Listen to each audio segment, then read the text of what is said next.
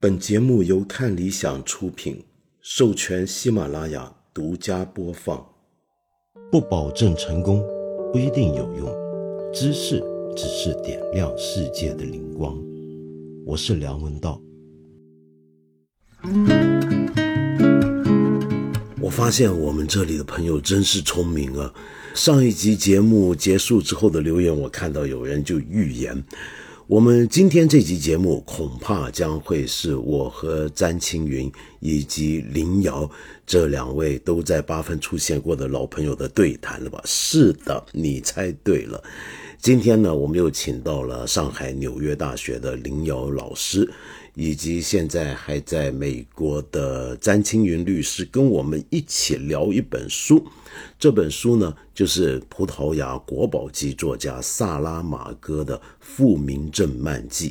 可能你记得之前我们曾经在这里聊过《失明症漫记》，对不对？那《失明症漫记》是萨拉马戈最著名的作品之一，尤其在过去几年啊，在这场瘟疫期间呢，那么很多人都想读一些关于流行病。以及流行病对社会影响，或者把流行病当成某种社会隐喻的一些书，那么萨拉马戈这本《失明症漫记》是一定会被人提起。那我们之前也说过好几次要介绍，结果终于在之前的对谈介绍过了。那么今天呢，我们请来这两位呢，跟我们谈《复明症漫记》。《复明症漫记》。则是萨拉马戈的《失明症漫记》之后的作品，也就是两者之间是有接续关系的。那就是在当年那场席卷整个城市的、让人眼睛看不见、蒙上一层白雾的那场失明症流行病之后，大家都好了，都恢复视力正常了，可是却带来了新的危机。这是什么样的危机呢？那么今天呢，我们就来谈这本书。那这本书，我相信，就如果你够敏感的话，你应该发现它其实真的是非常非常的深刻，真的不愧是萨拉马戈的杰作啊。好，那我废话少讲，那我们现在就开始接入我们那天的对谈的录音。林瑶你好，呃，你好，道长好，呃，阿张好，哎。真不容易，我们凑出三个人啊。那青云现在还在美国，那所以这是一个很难得的一个机会，有点复杂。如果待会万一有什么声音问题或什么话，还希望各位原谅。而且因为我之前在上一次我跟阿詹一起谈《失明症漫记》的时候，我觉得我好像说话太多了。那天呢，谈萨拉马戈也好，谈《失明症漫记》这本书也好，好像都说了好多话。那所以我今天很希望能够听听您二位。对今天我们要重点介绍的这部《复明正漫记》的看法，那但是我还是先简单介绍一下背景。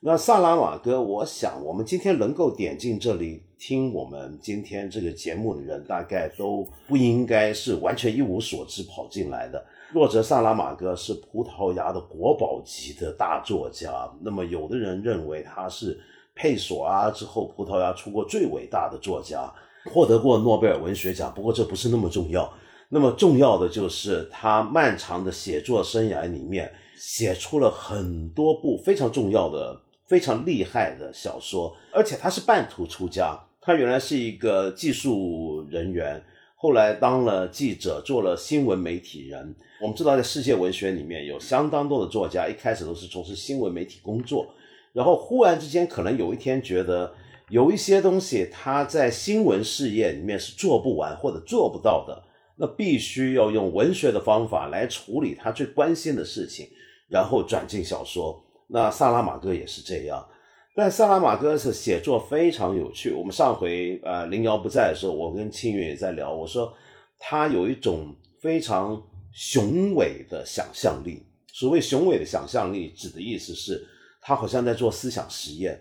总是从一个很简单，但是又很奇观式的假设开始出发。比如说，假想包括葡萄牙、西班牙在内的伊比利亚半岛，整个半岛脱离欧洲大陆，慢慢的、逐渐往大西洋漂浮过去，会是怎么样？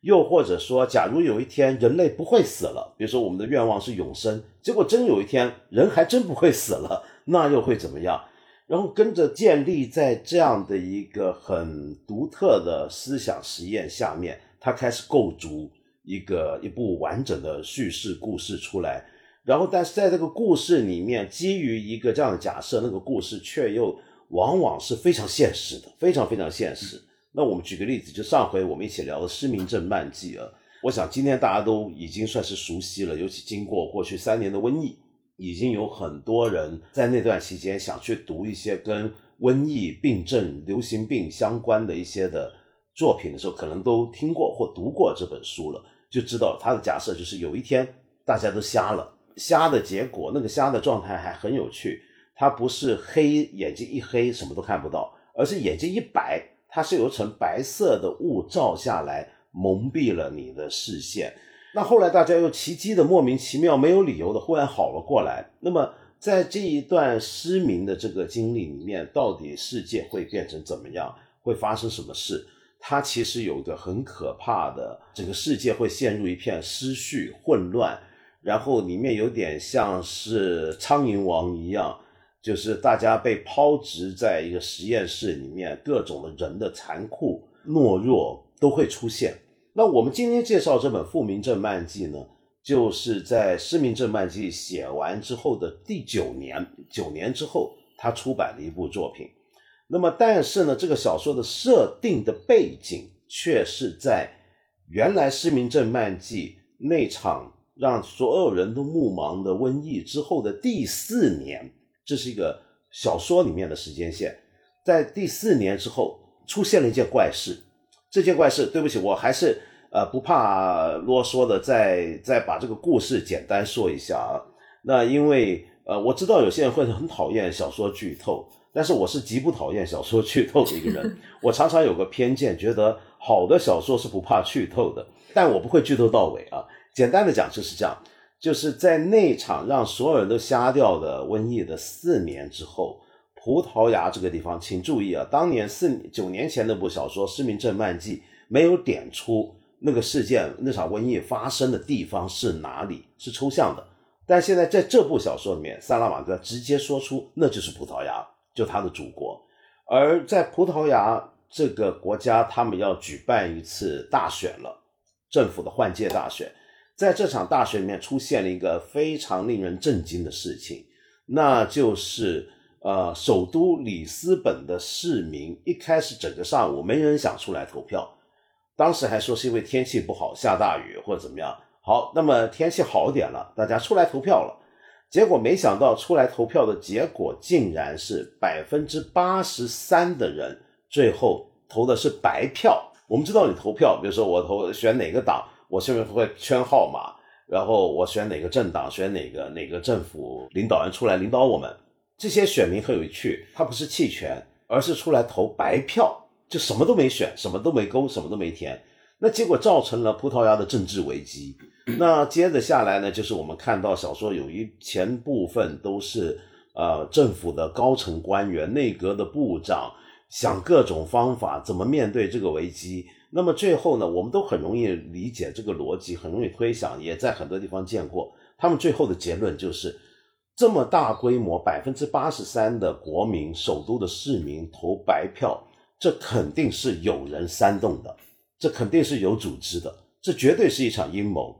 那么问题来了，怎么样去对付这样一场有组织的、呃有人煽动的、不怀好意的、别有用心的阴谋呢？那么那就是要找出元凶。那么找出元凶最好的方法，就比如说派密探进去搜索消息，然后抓一些无辜的市民回来拷问。那么，但是都得不到一个答案。那么最后他们想到办法，那当然就是颁布戒严令。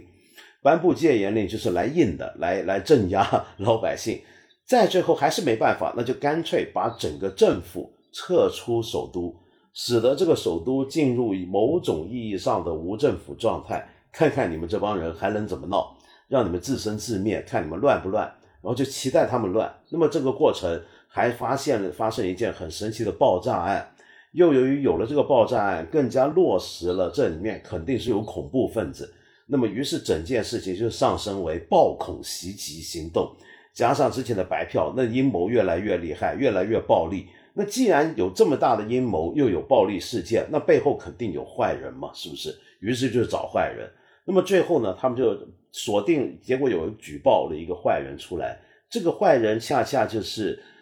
九年前那本小说，也就是小说时间里的四年前那场瘟疫里面一个英雄般的主人公，那就是一位医生的太太。那那位医生的太太，请注意，萨拉瓦戈的小说的人物都没有名字，都是形容一个人的职业、他的身份、他的跟某人的关系。那这位女性就叫做医生的太太，而这个医生的太太是四年前那场瘟疫里面唯一一个没有瞎的人。而最后，他是一个非常让我们看到那部小说有一个很光明的一个力量呢，就在他身上。他有一种天生的温柔、慈善、慷慨，而且很勇敢的救了人。那么这是一个英雄般的人物，但是没想到现在却被人举报说四年前其实就是他没瞎。那么现在有这么大规模的白票行动，肯定就跟这个人有关，因为他太特别了。四年前怎么人人都瞎了，我们都看不见，就你看得见呢？那肯定你有问题。那现在整个首都的老百姓投票都投白票，那这是谁煽动的呢？那多半都是他。结果最后呢，就找到一个呃国安人员吧，我们叫做小说叫警督，去去去对付他，去盯着他。好，那最后我就真不剧透了。如果说《失明症漫记》能够让我们稍微感到有一丝安慰的话。那么，在九年之后，《萨拉马戈》这部小说则是一个让人眼卷之后都不知道该说什么才好的一个很惨烈的、很很让人悲哀的一个故事。那好，我就先讲到这里，因为我必须要先讲这个，否则的话，我怕等一下，嗯，今天听我们这个节目朋友会不知道我们中间在谈了些什么东西。好，那我大概背景讲完了，那接下来我的任务就结束了，拜拜。现在不如这样子好了，我想先请，因为上回青云我们两个上回一起聊过《失明症漫记》，我们一起先听听看，呃，林瑶他他让他先说话，你觉得怎么样？道长，我好像聊这个书，但不是和你聊的。哦，是吗？哦，对，我太太 mix up 了。对我，我是跟谁聊的？但我真的还不是跟你聊。我，但是我因为我见过你聊，我见过你聊，然后我自己又聊过，所以我就我就混起来了，觉得我们好像是在同一个活动里面聊一样。对不起，你看我年岁大了，就是记性不好，就是。真是太不好了！我荣幸的出现在了道长的想象中，想象世界里面是我荣幸。然后，所以呢，现在 anyway，我还是反正林瑶，你之前没聊过他了。呃，萨拉玛对对对，我要不从这一点，为什么在《失明症漫记》里面会萨拉玛哥需要点出说这个发生在葡萄牙？本来他在那个《失明症漫记》里面是设计在一个很抽象的地点嘛，然后包括人物的姓名都没有。然后其实是因为。呃，这两个思想实验它有一个很大的区别嘛，就是在《失失明症漫记》里面，它是由一场瘟疫开始的，然后这个时候你只要反映中瘟疫中的人性，好像它更有一种普遍的意义在那里。但是到了《复明复明症漫记》里面，因为你需要谈到政治，然后谈到政治的话，你不得不放在一个具体的体制框架底下，因为不不同国家。即便在那些民主国家，他们的那个政党体系，然后这个权力安排的体系，还有包括它的政治文化差别都非常大嘛。呃，勒古英就是那个另外一个很著名的科幻作家，他在《复明症漫记》出来之后，他写了一个书评嘛。他一方面夸这个这本书，另一方面他也表达了一些困惑。他说：“呃，这个投白票这种事情，如果放在我们呃英美国家，那是。”不是说不可想象，而是这个当权者要高兴死了，尤其保守派要高兴死了，对吧？可能对我来说更熟悉美国政治一些，我就想象说，如果这种事情发生在美国，那肯定福克斯新闻台要高兴的要死，就是拿这个，对吧？因为人家就是想要鼓吹这种小政府主义，想要呃否定联邦政府的这个权威。对不对？然后就可以拿来拿这个来说说，你看你们民主党、你们白左都不行，哎，你们这个把美国搞得一团糟，我们就要回到那个蛮荒野野蛮的西部时代，对吧？每个牛仔都单独自行其事就好了。嗯。然后，所以 你必须把这个框架放在一个政治文化和政治体制完全不一样的的这个这个系统里面，然后才能去感觉到说，哎，他这个思想实验的起点好像可能是恰当的。当然，这里我自己会比较扫兴的一点就是说，呃，作为一个曾经的文艺青年，然后后来搞学术搞多了以后，就觉得越来越扫自己的兴，因为每次遇到像这样的问题，就会忍不住从学术的角度去想一想它。然后呃，然后那个施明症漫记，我就觉得这个思想实验的起点非常非常的呃符合，就是我自己的认识，每一步的好像逻辑推理都很成立。但是复明症漫记的我读的时候就有一点点心理上的门槛，就是我必须要跨越第一步的那个。对，说为什么大家一开始能够自发组织起一个投白票的行为？这个投白票的行为，它到底合理吗？它在现实中，它跟你完全弃权不去投票区别在哪里？对不对？就是你如果在一个不管是葡萄牙还是其他的一个国家，就是在一个民主体制下，你觉得要投白票这种行为要有意义，它比起你完全不去投票站要有意义，我觉得。必须要发生在两种情况之中的至少一种，一个是什么呢？就是说你这个国家有一个强制投票的制度，比如说澳大利亚或者比利时或者什么玻利维亚这些，这投票是公民义务，就法律规定的义务，你必须投票。你不投票的话，你当然朝鲜也是对不对？呃，对对对，朝鲜好像朝鲜也是，然后 朝鲜也是，他能不能把它成为一个民主国家，这个就另当别论了。但是，但是就是你。就呃不是这种宪政西方宪政民主，你你可以给理由说，哎呀我身体今天不舒服，我不能去什么的。但是大多数人你是必须要去的。那所以很少有人能够去投弃权票。你看澳大利亚的投票率都是百分之九十几，嗯，然后所以你要表达抗议，要表达不满的话，你真的就只能去投白票，这是一种。但是葡萄牙不是这样的一个，它没有这种法律。另一种是什么呢？就是说你在一个比例代表制的议会制国家里面，你。对这个获得议会席位有一个有一个政政党门槛的规定，比如说你这个政党在投票中获得了全国百分之三以上或者百分之五以上的这个票，然后你才能获取相应的席位，要不然的话你就不能拿到这个席位。这样的话，如果书中讲的那种情况，就会确实在现实中给政府造成很大的麻烦，因为他最后第二次重新投票以后，右翼党和中间党都各拿了百分之五的票嘛，然后左翼党只拿了百分之一。你如果假假设我们政党席位设个百分之六的话，这这这个议会就空了，就就没有人能够再进进入这个议会了。但是问题在于葡萄牙也不是这样一个体制。奇怪的一点是，它特别有意思的一点是，它的七十年代那个康乃馨革命以后，它不是民主化了嘛？民主化以后就制定了新的宪法。然后这个新的宪法，它第一百五十二条有一个特别的规定，它规定说不允许采纳任何的政党门槛。它这个是为了，实际上是矫正那个当年就七十年代以前，葡萄牙从三十年代到七十年代一直是那个半独裁的一个国家嘛，就萨拉萨政权底下的，他那个有一个也是一个一党制加上一种什么功能界别，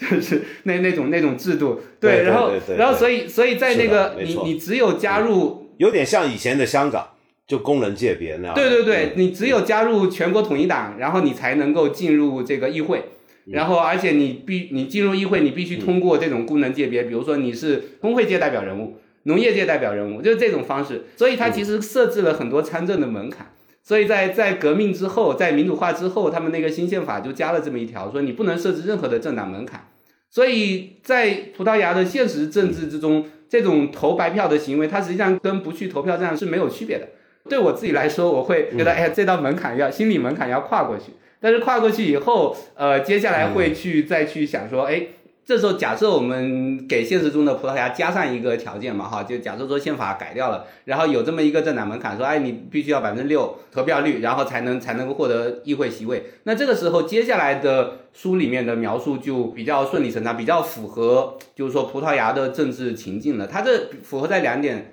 呃，两个方面，一个是说，它这个书里面非常的强调那种。在宗教意味，尤其是天主教教义上的那种爱国主义情怀，因为里面的你看里面的那些总理、总统、什么内政部长，他们在发表文告的时候，劝诫全国人民出来投，呃，就里首都人民出来投票的时候，他就一直在引用那种天主教的教义。他说：“哎呀，我们政府是作为牧羊人带领你们这些羔羊走，不要迷失了方向，等等等等。这套话语在其他很多国家也是行不通的，对吧？你还是对比，比如说美国，你说美国的政府敢出来说我们是牧羊人带着你们这些羊群，这个无知的群众走向什么什么，这这肯定会被骂得狗血喷头的。但是在葡萄牙，呃，尤其是联想到，比如说。”萨拉玛戈他自己，他不是九十年代另写了另外一本小说，后来在葡萄牙国内被禁了嘛，就是那个《耶稣基督福音》，但是也是被呃葡萄牙的右翼政府禁了，因为说禁他就是因为他触怒了天主教触呃就是违反了天主教教义，所以萨拉马戈一气之下就离开葡萄牙了，后来就一直都没有住在葡萄牙。然后，所以我觉得这一点就是说，你你只有点出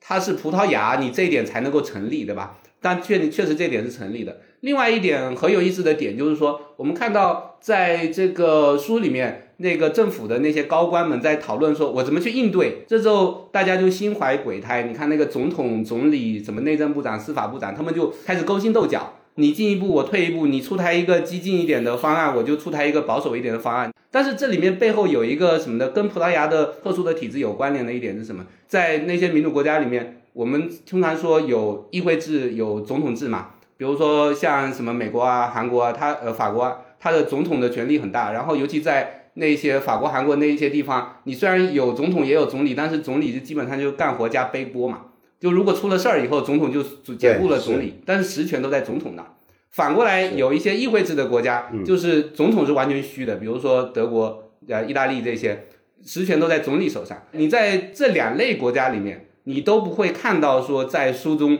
总统和总理要去勾心斗角，就是总理一方面要遵从总统，另一方面，哎，他又心里又看不起总统，那总统又位高权重，对吧？他是这个本党里面的元老这样的。但是在葡萄牙，它恰恰是一个非常又是一个非常独特的体制，因为它是一个半议会制，就是说，一方面总理有实权，总理在内政上有实权，但是总统同样也有很大一部分的实权，就是说，他外交上、军事上都是总统的权利，然后总统是。可以，呃，也可以对议会提出，呃，对内阁包括总理的不信任、不信任投票。同时，他也可以解散议会，直接提前举行大选。所以，总统他虽然不直接干预内政，但是他其实起着一个监督和遥控内政的这样一个，在权力上对总理构成了一种比较实质性的制约。所以，这个时候。你就会看到书里面这种勾心斗角是非常有葡萄牙特色的。你在其他体制下是很难看到总理和总统在斗，同时那个总理底下的内政部长他想着说，我怎么去巴结总统，同时我把总理搞下，我将来可以做总理。就回到就是我这个非常无趣的作为一个政治学学者的这对对书的分析，你为什么一定要要点出是葡萄牙？就是因为有这种宗教性的政治文化，同时有这种独特性的半议会制的体制。但是同时，你把它设在葡萄牙，又出现一个问题，因为葡萄牙既没有强制投票制，又没有政党门槛，所以这个思想实验的第一步，对我来说就是一个要要跨过它。对，所以这就是一个政治学者啊，一个做政治研究的人，看小说就会出这个问题。他一一路在问这个小说合理吗？然后他合理的方法就是看他是不是符合这个小说的作者跟他所写作的这个书中的时空的背景，对不对？啊！结果发现，嗯，对，这不就是葡萄牙吗？葡萄牙果然是这样，哎，可是又不完全是，又不太像是。你说这怎么办？所以林瑶是试图在为这个小说找一个他能够合理解读它的背景的跟里面的基本的框架设定的一个门径。那么，但是反过来，我想问青云啊，因为青云你，嗯，之前你在我原来我们是分开，在不同的场合谈过《失明症漫记》。但是我想你还会很清楚跟熟悉，就是萨拉马戈的这种虚构想象力的魔力啊，就是你要如果说是试图让他找到他他要找到一个合理进入这本小说的一个门径的话，但是我们会发现这本小说还是有太多很不合理的东西。《失明症漫记》不合理的地方呢，那就是怎么可能大家会忽然瞎了呢？而且这种病还是传染的，而且这种瞎还是一个眼前白一片的。但是他没有解释，他只是把你抛掷在这样的一个想象的实验里面，但是不给任何解释。同样的，在这一次《复明镇漫记》里面，他也没有解释为什么里斯本的老百姓出来投票要投白票，他不是缺席，他是投白票。那么，先让我们摆脱掉这个啊，是不是葡萄牙内政有问题这个现实面的分析。就从一个世界文学读者的角度来看，他没有给出任何解释，甚至也没有解释到底。因为我们所有人看这本书都会有个理论上有个假想，会觉得这本书是《失明症漫记》的续集，否则他不会那个书名上有这样对应关系。一本是目盲，一本是复明，他们是不是有对应呢？然后，而且这书里面还出现了对上一场那个让人瞎掉的那场大瘟疫的描写。然后出现了里面曾经出现过的角色，那么所以我想问啊，就是阿詹，这些他都没有解释，其实这是一个没办法去合理的为萨拉马戈解释的，但是我们读者会忍不住的想要去理解。就你自己，我想问你自己，觉得这本书跟失明症漫记先后有联系关系吗？以及我想知道阿詹你怎么看，清源怎么看这个？刚才我们说白票这个问题啊，就是为什么就李斯本人都要去投白票，而且他的日常生活里面看起来好像没有什么问题，就投完白票回去之后还是该过日子过日子，你也看不出大家有很激进的什么政治行动、集体的聚会，他们就莫名其妙这么去投投白票。你觉得一个呃像这样的政体底下，一个国家里面什么样的情况下，老百姓会出来投白票呢？道长好厉害，我还沉浸在那个三图老师的比较政治学小课堂里面，然后对这个这个葡萄牙的，嗯，对我我分享就是我作为普通文学的读者。我觉得《失明症漫 记》可能是一本大家更了解、更熟悉的书，就是它是一个类型小说。它作为一个非常经典的寓言，大家就算没有读过这本书，大概也会知道它的这个设定。但是《复明记》了解的人可能不多。比如说我自己，当我去读《复明记》的时候，我是带着对于《失明记》的困惑去读的。这个《失明记》的困惑可能在于。我一直在想，说它设置失明这件事，到底只是说失明是一个设置的前提条件？我们去观测人性、社会、政治，在所有人都失明的情况下，会演变成什么样子？还是说失明这个概念本身带着某种隐喻？所以，那当然，因为我在《失明症漫记》里面，我觉得我没有找到那个确切的答案，那我就从一个复明的世界里去寻找它。我不知道这个答案，我我请道长和三图老师一起讨论。我觉得一件事情很有趣，就是我发现在这个《复明症》这本书里面，它虽然是它的标题叫做“复明症”，但是它真的讨论失明和复明这个概念是很 集中在几个很小的、很容易就划过去的段落的。我我数了一下，就有四次是我关注到的。第一次是当。这个首都的人都去投白票之后，这个作为政府喉舌的报纸骂这些投白票的人。他说他的原话写的是：“人们都瞎了眼，他们看不清国家的根本利益所在，所以他们才会做出这种伤害民主政体的事情。”这是在说这些人瞎了。然后第二次是这个内阁一次又一次的开会，他们一次又一次的想办法，就像刚才道长说的，想要去理解和解决这件事情，但是都。不明白到底在做什么。这个时候，终于有这个司法副部长非常勇敢的，应该是文化部长，就反正他们两个是好人。就他们俩当中的某一个说：“你不觉得我们现在失明了吗？”然后他说出这个概念的时候，所有人都震惊了。就是大家说，我们虽然没有明文规定，但是在内心深处达成了一个约定，是这件可怕的事情绝对不要再提起。你怎么能够聊四年前的那场失明？然后这个时候，文化部长接下来说。现在正，然后应该是那个坏人内阁部长出来说，呃，失明的是这些投白票的人。然后文化部长说不是的，就是失明的是我们，而这些投空白票的人，恰恰他们在经历的东西叫做复明症，他们才真的重新看见了。然后我在这里，我好像隐约找到了我最初那个问题的答案。但是他这本书里面还有接下来我觉得很有趣的几个情节，就是有一天这个总理，就是他们又一次内阁开会。然后这个总理说：“我们犯了一个很严重的错误。为什么我们政府想了那么多的手段，包括撤离首都，让这个首都的人自生自灭，在首都制造制造混乱，然后把它围墙那个封锁起来，所有的一切都没有办法打败这个叛变了的首都呢？”他说：“我们对于四年前的那场失明避而不谈，是一个巨大的错误。我们恰恰应该大谈特谈当年的创伤，然后再告诉大家，你们现在投出空白选票。”就是另一种失明，把这两件事情结合起来，用当年的创伤，用这个方法来折磨现在的那些投白票的人。然后他接下来说，虽然人们就是聪明的人，很快就会意识到这种建立这种联系是违背常识跟逻辑的，但是我希望绝大多数的人会对着镜子非常痛苦的说：“啊，我真的又一次失明了吗？”就是他对这种舆论的这种操作的手段。然后最后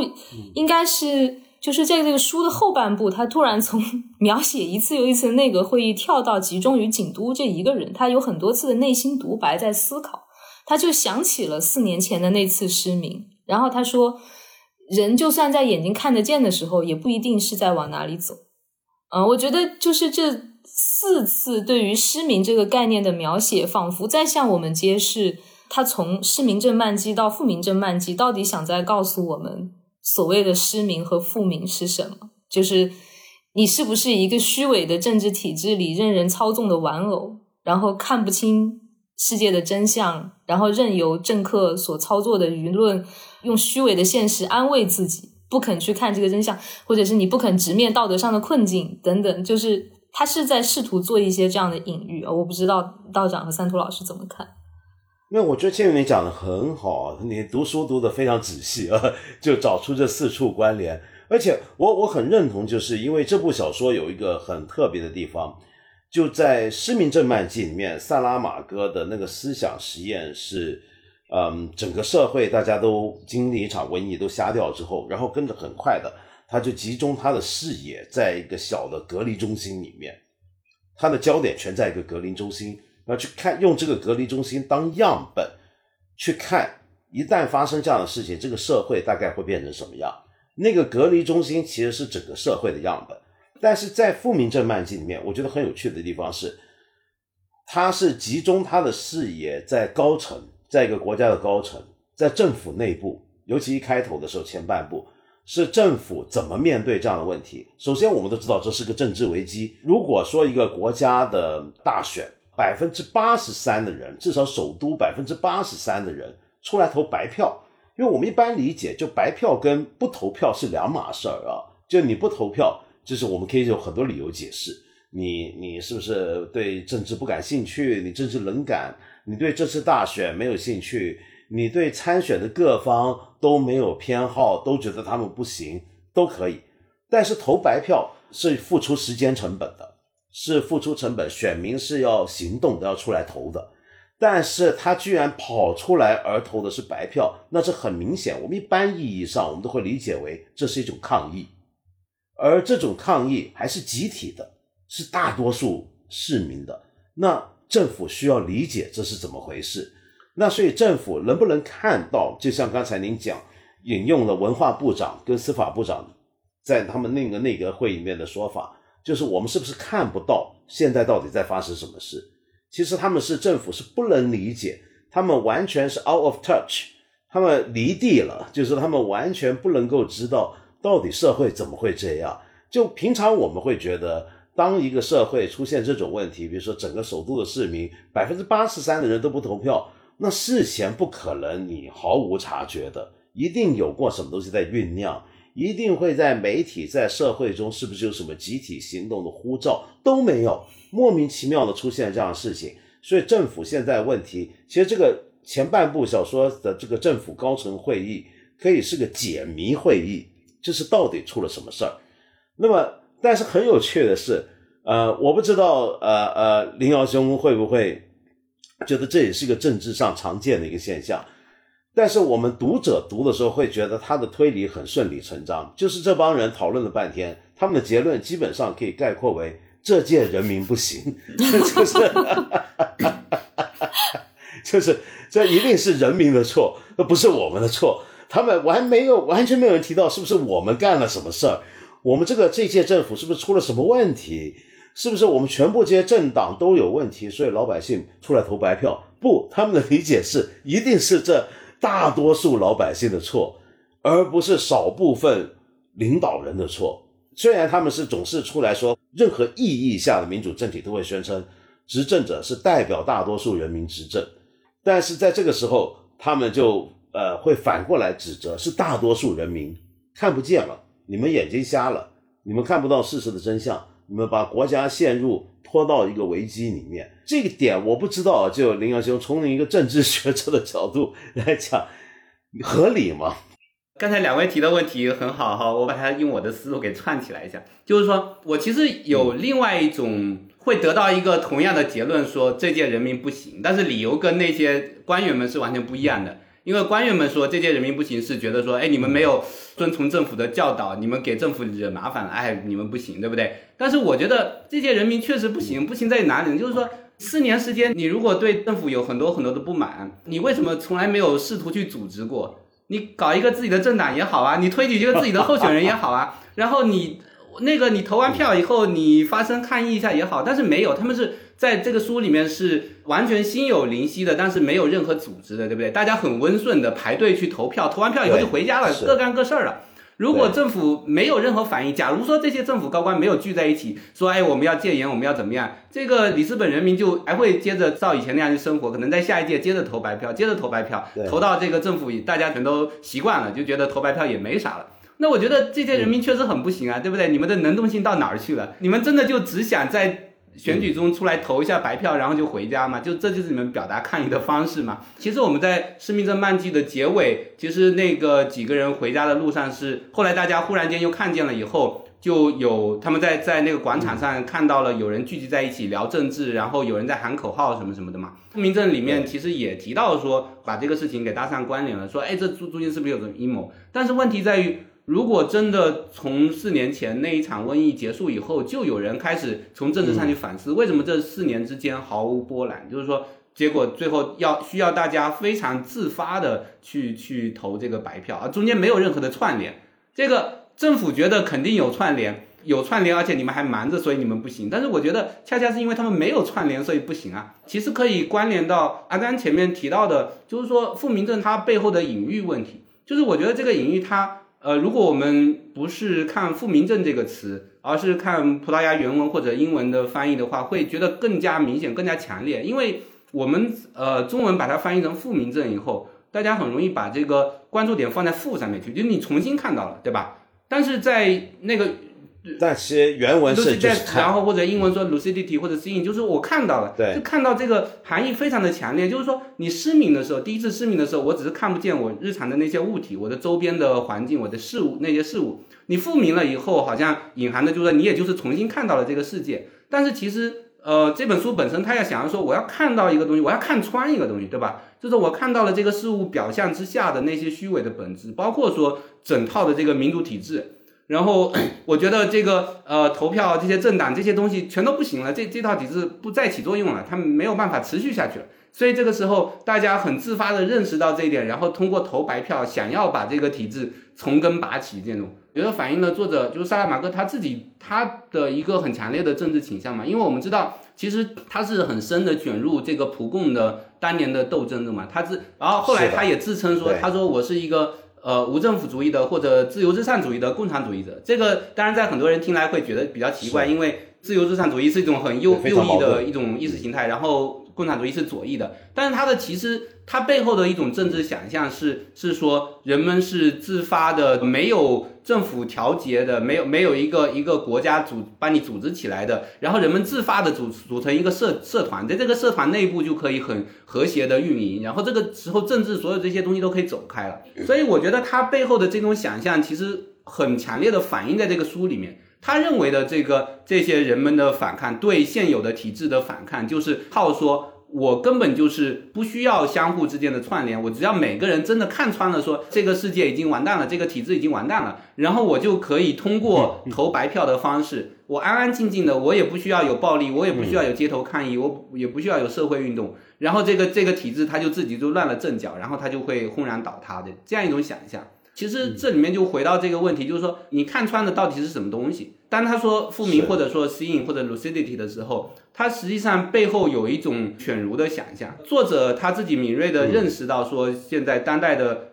呃这些民主体制它存在很多问题，尤其在葡萄牙，它存在很多问题。但是他其实没有看到说你要解决这些问题，靠的需要靠这种呃组织。需要需要靠民间的这种组织的力量，需要靠大家的能动性，而这种能动性不是说通过一次性的在选举周期到来的时候，我去表达一下抗议，表用用投票的方式表达一下抗议，就可以把这个问题解决掉了，对不对？就是说你你可能看到了一部分的问题，但是你没有看到答案在哪里。对对，作者来说，他他觉得答案是很明显的，就是大家自发的以一种无政府的方式组织起来，然后然后抛开这个这个已经腐朽没落的体制，于是问题就解决了。但是实际上这个问题我们会发现，即便在书里，他也他自己也意识到没有办法解决嘛。最后有一个悲剧性的结尾，所以这里面就是他有一种很犬儒的想象，想象是说这个体制不行了，我要跟他保持距离。但是其实我什么都不用干，我什么也不需要干，也没办法干，我就这么一个投白票的行为就够了，最低限度的行动。呃，李老师，我觉得我们也可以想象，虽然这不一定是葡萄牙，在一个非常威权甚至是非常独裁的体制底下，是有可能会出现。就人民事实上不能产生任何有意义的公民社会的串联，或者任何对政府表达他们的不满，或者对体制表达不满的行动。于是他们会透过他们仅余的空间，比如说投票，他们必须要投票，或者投票是唯一能够用的空间，用这个空间去表达自己的态度。只有在这种情况下，不过这个情况明显不是我们说的葡萄牙的情况。但是我觉得萨拉马戈他。嗯，往往不会解答这些问题，就是刚才您说的问题，就包括为什么当初四年前大家会瞎，他也不会去解答，他只是把这个当成一个设定，然后在这个设定基础上去推演人们到底接下来发生什么事儿。但是我觉得这本书蛮有趣，我自己觉得其实人民倒是，如果回到刚才我们讲这个看见看不见那个讨论的话，我会发现在这部书里面。政府后面的一连串的行动，反过来证明了一点，证明了老百姓一开始就看见了，就看得很清楚了。那就是老百姓投白票，恰恰是因为他们看穿了一些事情，他们看穿了你们这帮人，不论是什么政党，整所有政党，你们都一个样，你们整帮人都是充满问题的人。然后呢，他们透过这个投白票的行动，逼迫政府。去回应，然后政府的回应方式，我们看小说里面写各个官员之间的勾心斗角，各个政党之间怎么样试图利用这个事件，像左翼党怎么样想利用这个事件来来来制造对自己更有利的声势，那么他们的行动，他们整个过程反而证明了，就一开始老百姓投白票就是对的，就是你们你们这帮人早就被看穿了，我觉得这个蛮有趣，就是。呃，当然，萨拉马戈是一个左翼的一个，我我觉得他其实是个无政府主义者。他那么左的一个人，他是这种左翼总是会对人民的洞察力，尤其是草根人民的一种自体自主性，有非常强烈的信心跟信念。包括萨拉马戈自己在呃去拿诺贝尔文学奖的时候，他的演讲词里面提到的全是他在。草根环境下学到的东西，我觉得这个是很有趣的。不过，不过，我想再再回到就刚才我们讲那一点啊，就是呃里面的政府的行动，就政府这些行动是否合理？我觉得这个很好玩，因为有些部分我们觉得会蛮合理的。比如说，政府想要知道为什么会老百姓投白票，然后不断的派密探、派警察抓人去问，然后慢慢的使得“白色”这个字就变成敏感词了。因为任何人日常生活，我们一投到白，密探就会听到，哎，他在讲白，哦，那是不是要影射白票呢？是不是想这帮老百姓私下在讲投白票，在串联谈白关于白票行动的事儿呢？所以后来老百姓就学懂了，就不讲白票。比如说一个床单本来是白色的，我们就说它叫牛奶色的床单，大家就不断的换名词了，就让我想起来，比如说讲瘟疫啊，我们现在都叫过去三年疫情嘛。其实这个词是在中文世界是崭新的一个名词，历史上从来没有被这么用过。就历史上任何一次中国面对的大型的传染病，我们都叫瘟疫就算了，或者叫大疫，或者叫流行病。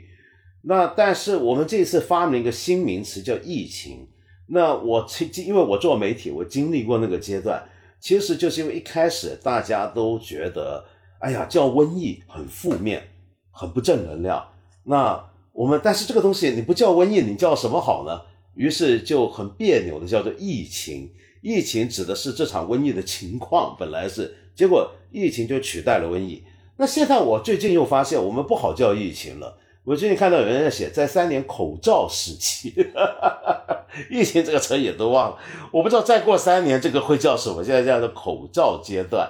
那所以我们大概都觉得啊，对。不能讲白色了，那大家就讲呃牛奶色或者是什么颜色都没有，那好像很正常。所以我想，呃，问一下阿詹，呃，青云，你你你你是不是会觉得这个书里面，呃，民间社会的那种反应、那种互动，其实萨拉马戈在写这些东西，就写，比如说大家怎么样回避一些用语，或者怎么样很聪明做一些行动。你觉得他这个小说里面这个社会上，当然他前半部主角主要是呃政府高层，但是那个社会是个什么样的社会？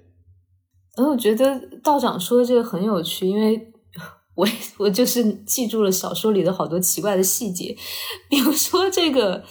讲到那个司法部长，他说我们多年我们四年前失明的时候，这个内政部长或者是总理，反正就是最坏的两个人中的一个，有一段很露骨的反驳他的话，他就说为了我们的心理健康，我们只能假装过去的四年前的那一切是一场噩梦。那个司法部长说：“我们没有签订任何协议，不能表达这个词吧？你在家里也聊过吧？”然后他说：“但是我们虽然没有签协议，但是我们在心里大家都同意这件事，就是不能聊。”我觉得，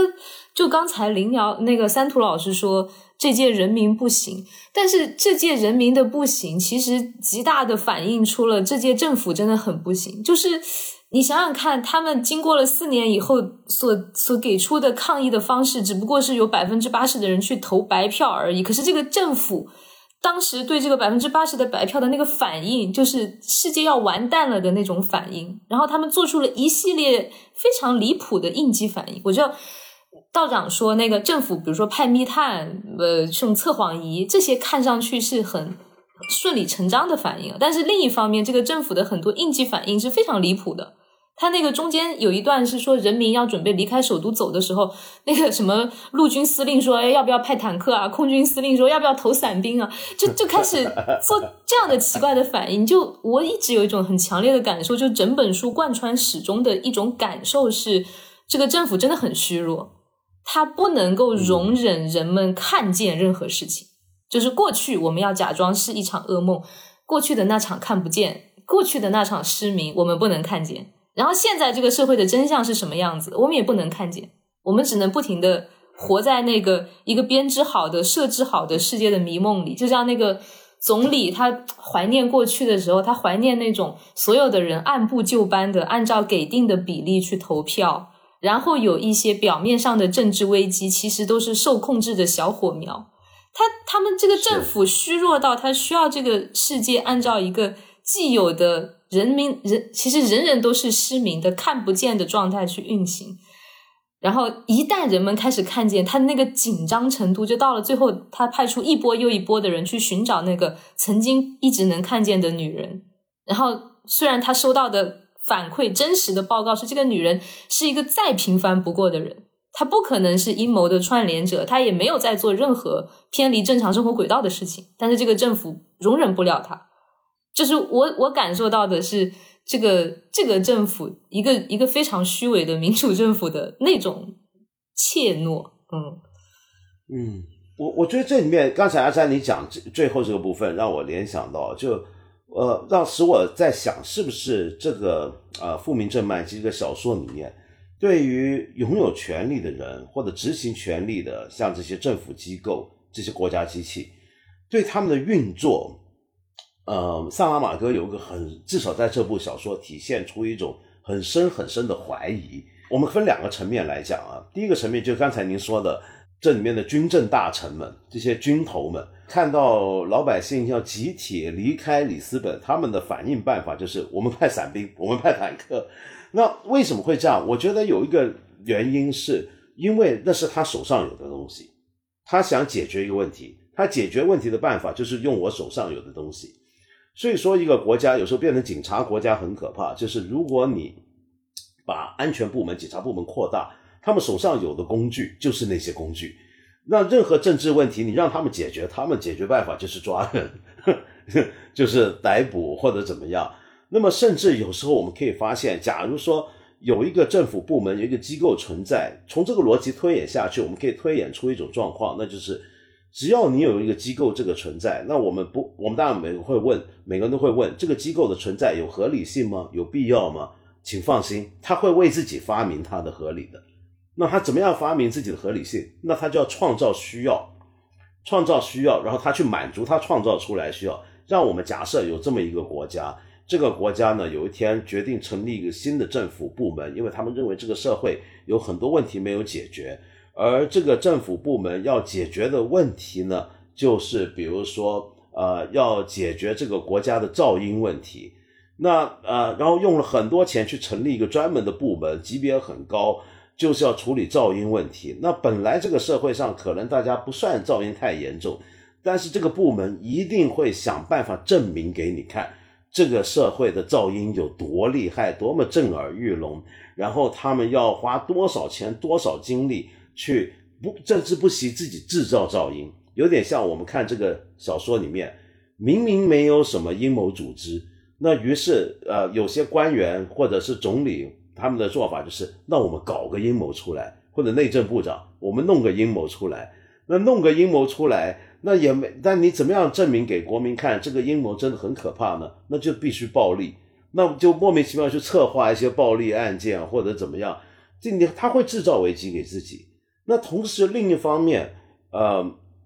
那还有个情况就是这些政府机构，他们，那我们我们回到这个小说的一个根本问题，就是为什么老百姓要投白票？你怎么回应这个问题，解决这个问题？我们就发现，其实从头到尾，这帮官员、总理、内政部长、总统，他们没有解决这个问题，哼，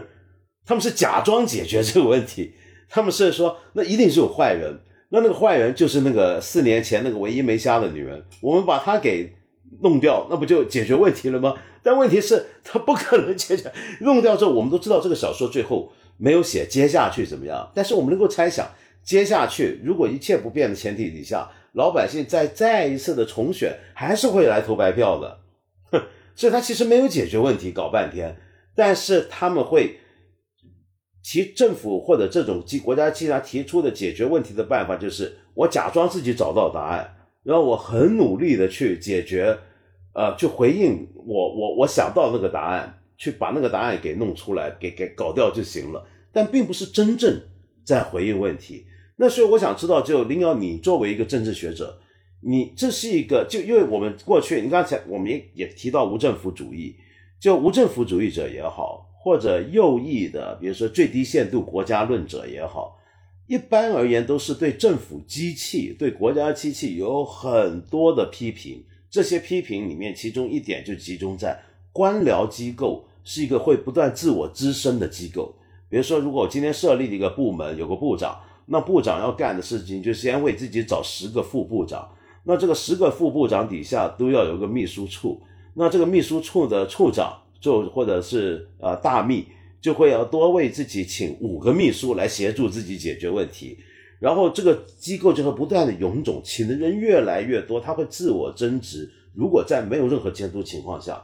他会变成这样。然后这帮人就要证明自己存在的理由，就会去发明很多的任务给自己。然后那些任务本来是不被需要的任务，然后但是他们还会假装自己解决了那些问题。你觉得这是一个呃呃是一个是个真实的问题吗，林耀兄？嗯，对，我觉得这个问题呃确实蛮真实的。不过我想先退一步啊，就是说我们呃区分两个不同的问题，一个是关于政府或者政权本身的，另一个是关于官僚机制的。因为我前面听两位聊到很多，实际上是。首先谈到那个政府的问题嘛，因为阿詹，比如说前面提到说，呃，这个这个书里面这个政府它非常的虚伪和虚弱，对不对？然后这种虚伪和虚弱确实，呃，在书里面有很直接的反应，然后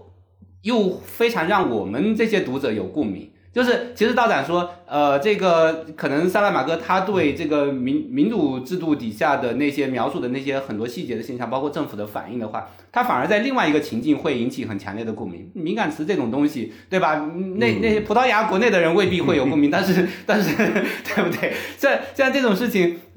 在某些国家可能这这里面其实其实这里面有一个很有意思的很有意思的悖论是什么呢？就是一方面，呃，我觉得。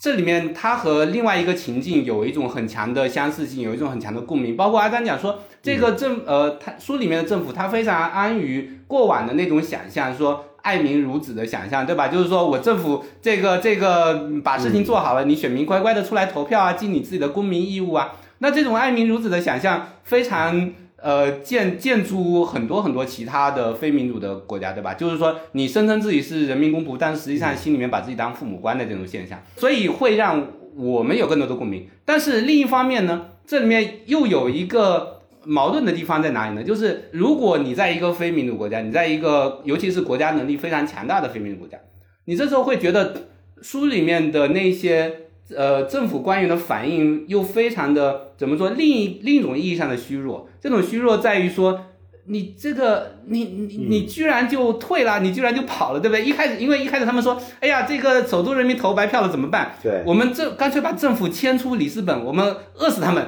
对不对？我们让他们看一看，如果没有政府的话，他们会生活会一团糟。然后这个浩浩荡荡的政府大军就就就车队就退出了这个这个城市，就想着说过几天你们就不行了，你们就会哭爹喊娘的求我们回来，对吧？然后后面呃觉得说，哎，这个搞不通了，这时候我们要派密探进去，派密探进去审讯，然后什么抓间谍。但是你真的生活在长期生活在一个一个 对吧？就是政府能力非常强大的另外一个世界里面，你会觉得说。这个政府根本不可能，他他会退吗？他他直接一上来，先先随便抓几个人，然后没过几天，对吧？你抓几只兔子进去，过几天这兔子就就会出来，非常心悦诚服的说：“我就是那只熊，对不对？”对对对，然后他就会上悔去了，说一切都是我干的，我就是背后的那只熊，我根本就不是兔子。你们看我长得这么矮小，但是实际上我是一个侏儒熊。侏儒熊政府的手段它本来是通天的，但是在这个书里面，这个政府。他是非常没有本事的一个政府，而且是他们非常没有胆量。虽然我们看到这个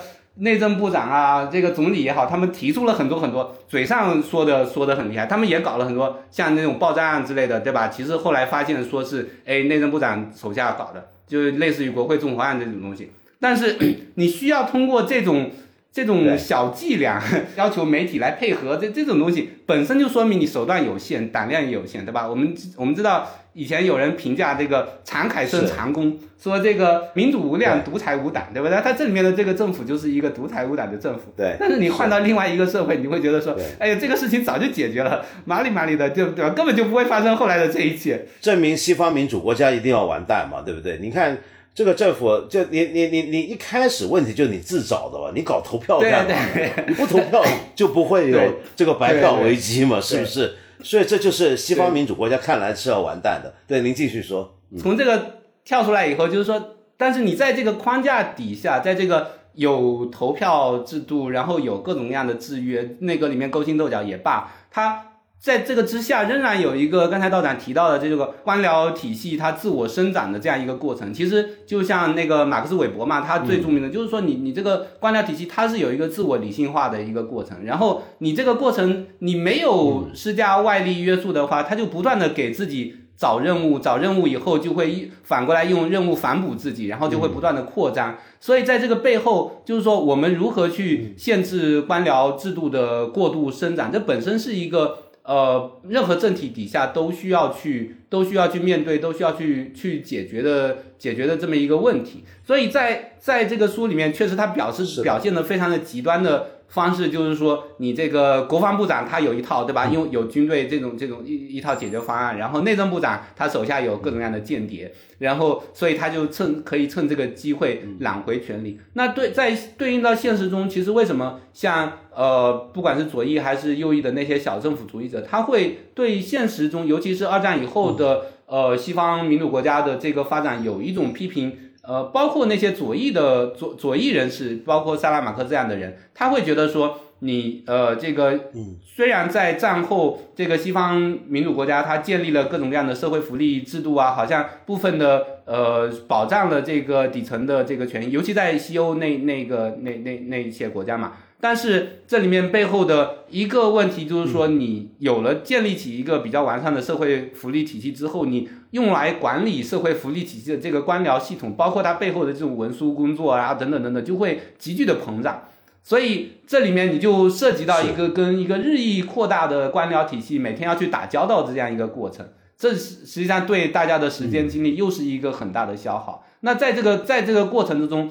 这个官官僚集团它内部有自己的呃自己的逻辑，它是不是慢慢的又脱离了，比如说议会或者是呃选举出来的那个政府内阁对它的监管？那这时候他的这个民主呃问责性是不是又又等于慢慢的在消失？所以这里面现实逻辑就变得非常的复杂。所以对于很多这些小政府主义者来说，我觉得呃他们可能会觉得说，哎，我们快刀斩乱麻，我们就把这个东西去掉。然后这时候，但是反过来解决，对对，解决方案在哪里？解决方案就变成像萨拉马戈这样的，我寄希望于这个普通民众他们的自自自我的觉醒，而且他们之间的内部的一种一种互助互助工作，对吧？但是在这个书里面，其实还有一个。跟这个有一点关系，但是更大的一个矛盾在什么？就是说，在这个书里面，呃，你你要让人民群众有这一个觉醒的过程，对这个书的，在这个书的思想实验里面，需要有这么一个四年前的大的动荡嘛，这个瘟疫，然后 四年的酝酿，大家到下一次投票的时候，忽然就看清了这个世界的真相，对不对？但是只有只有首都人民，只有里斯本人民是这样子的，因为。其实，在里斯本以外，这个整个国家是还是像以前那样运作的。那些人民他们没有觉醒过来，他们没有经过那个失明症，然后他们也，所以他们也不会看清这个世界的真相。那么，是不是呃，其实背后？有作者的一种非常悲观的想象在，就是说你真的要需要有一种超自然的力量，才能让人们真正的觉醒过来，不然这个世界就就完蛋了。大家还是像里斯本以外的其他国家，呃，其他其他地区那样过着那个纸醉金迷呃的生活。其实这个我们我们可能在这点上也可以也可以共鸣一下，就是比如说，嗯，那我现在生活的城市，对不对？那个被大家被被关了几个月以后。忽然间有一种可能有一种集体的自发的看穿某些事情的这样一种一种一种，嗯，但虽然可能并不没有办法反映在任何事情上，但是但是你如果离开这个城市的边界，你到稍微远呃周边的一些一些城市，你会发现大家对这个呃过往三年的想象，然后对包括这个社会秩序它的背后的一些一些意识形态根基的想象，其实和以前没有太大的区别。真的，这个城市像一个孤岛一样。对，就像这个书里面的里斯本一样，是一个孤岛。对对，的确是这样。不过我觉得，嗯，这么讲吧，就我们我们，我觉得反正整本小说呢，我们现在呃可以下个定论，它就是对这个西方行将腐朽的所谓的宪政民主制度的一个深刻的剖析与批判。我们刚才讲的问题都是他们的问题。那么呃，但是我想回到就文学角度讲啊，就这部小说是一个。我们一开始我是形容它是一个悲剧，就我不知道二位是否都同意。就无论如何，我们对比起《失明症漫记》《复明症漫记》，有更强烈的绝望。嗯，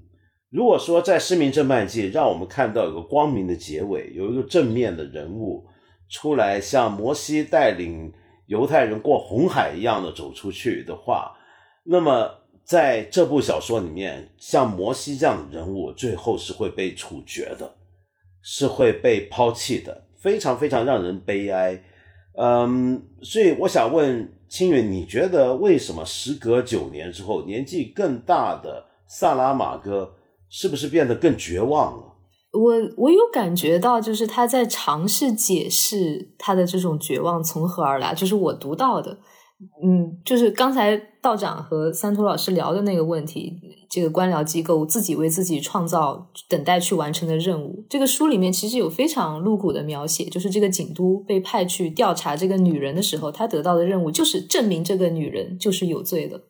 所以当他最后经过他他自己的看见，就是他的道德上的反省之后，他得出的结论是这个女人是无辜的。然后他手下的那两个之前就感觉傻不愣登的这个警司，突然就变得非常睿智，就说：“我们我们不能就这样宣告行动失败吧？”然后这个警督说：“我们证明一个无辜的人无罪，我们的行动就失败了吗？”然后他的警司就说：“是啊，当这个任务的目标是证明一个人有罪的时候，你宣布他无罪，那就是这个任务失败了。”然后我觉得这里面。他一连串的这个描写有一个很很绝望的点，就是这个景都他，我刚才一开始的时候，我记得他他不是有一个反思的内心独白嘛？他就说，我们我们哪怕眼睛在看见的时候，也跟活在盲人的世界里有一点是一样的，就不知道该往哪里走。当你活在四年前的那场失明症当中的时候，你身边离你最近的那个人就是你的敌人。我们活在一个丛林社会里，你都是嗯。为了避免自己被他打倒，你先要把他打倒。所以在这个故事里是一样的，就是当这个景都选择了我要诚实的面对自己内心的时候，他就会想说，那他手下的这个警司会不会来举报他，从而取代他的位置？就算他的警司和他的警员没有这样做，有没有人？打倒这两个人，再来杀掉他，就让他包括他自己，后来被那个领带上有斑点的男人除掉。就是每一个人是一座孤岛，不只是这个城市是一座孤岛，每一个看见了的人是一个又一个的孤岛，然后他们一个又一个会被那些在丛林里迫切的要打倒离自己最近的人，以避免自身受到伤害的人去一个又一个的打倒。所以当最后。就是这个剧的落幕是曾经那一个唯一的一线光明也熄灭的时候，我我我带着那个失明症漫意漫记的记忆啊，就是带着那个女人的眼睛看世界唯一的光，然后到这个光在这里也熄灭的时候，仿佛能够理解那种就是无法避免的绝望。所以我觉得，就像我一开始说，我我读《复明症漫记》的一个最初的目标是借由它去理解失明症嘛。然后我仿佛读到了说，为什么在这个世界上失明是不可避免的？就是失明症漫溢给给人的感觉很绝望，是因为在那个设置之下，人的本性暴露出来很绝望。可是那个设置是一个突如其来的设置，你还是安慰自己说，我们不可能莫名其妙就陷入这样一场失明症。可是复明症漫记仿佛在说，就是在这个制度之下，在人性之下，我们注定会陷入一场失明症。这这个感觉是是绝望的，嗯，而且不止失明，甚至连呃听都不想听了。就小说的结尾，就是发生了一场呃枪杀案，就有三声的枪响。那呃第二声枪响之后是有狗在吠叫，那第三声枪响之后连狗都不叫了。我们当然知道是怎么回事儿。小说最后的一句话是这样的，就我稍微念一下啊，嗯，他说：“这时候，一个盲人问：‘你听到什么响动了吗？’三声枪响。另一个盲人回答说：‘但是还有一只狗在叫，已经不叫了。大概是因为第三声枪响。’很好，我讨厌听狗叫。狗叫是种警号，我们都知道，就养狗的人。”你家外面有陌生人走过，出了什么事儿，狗就会叫。这我们祖先开始养狗的其中一个用途，就是要狗要叫，来帮我们观察有什么不安的事情即将发生。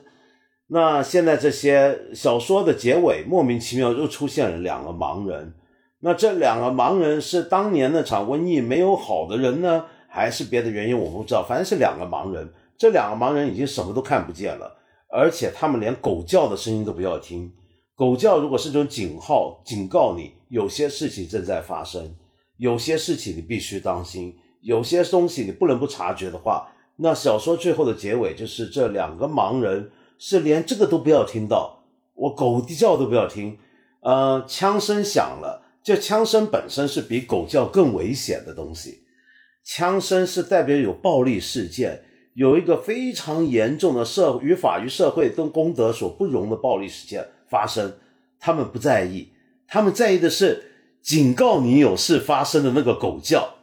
就是我觉得这个很好玩。这个结尾这段话就是，狗之所以会叫，是因为跟那个枪声有关系，那个枪是代表着有非常邪恶的事情在发生，狗在警告你。但是比起那个非常邪恶的东西，那个枪响。人们更讨厌，至少小说最后的这两个盲人，他更讨厌狗叫。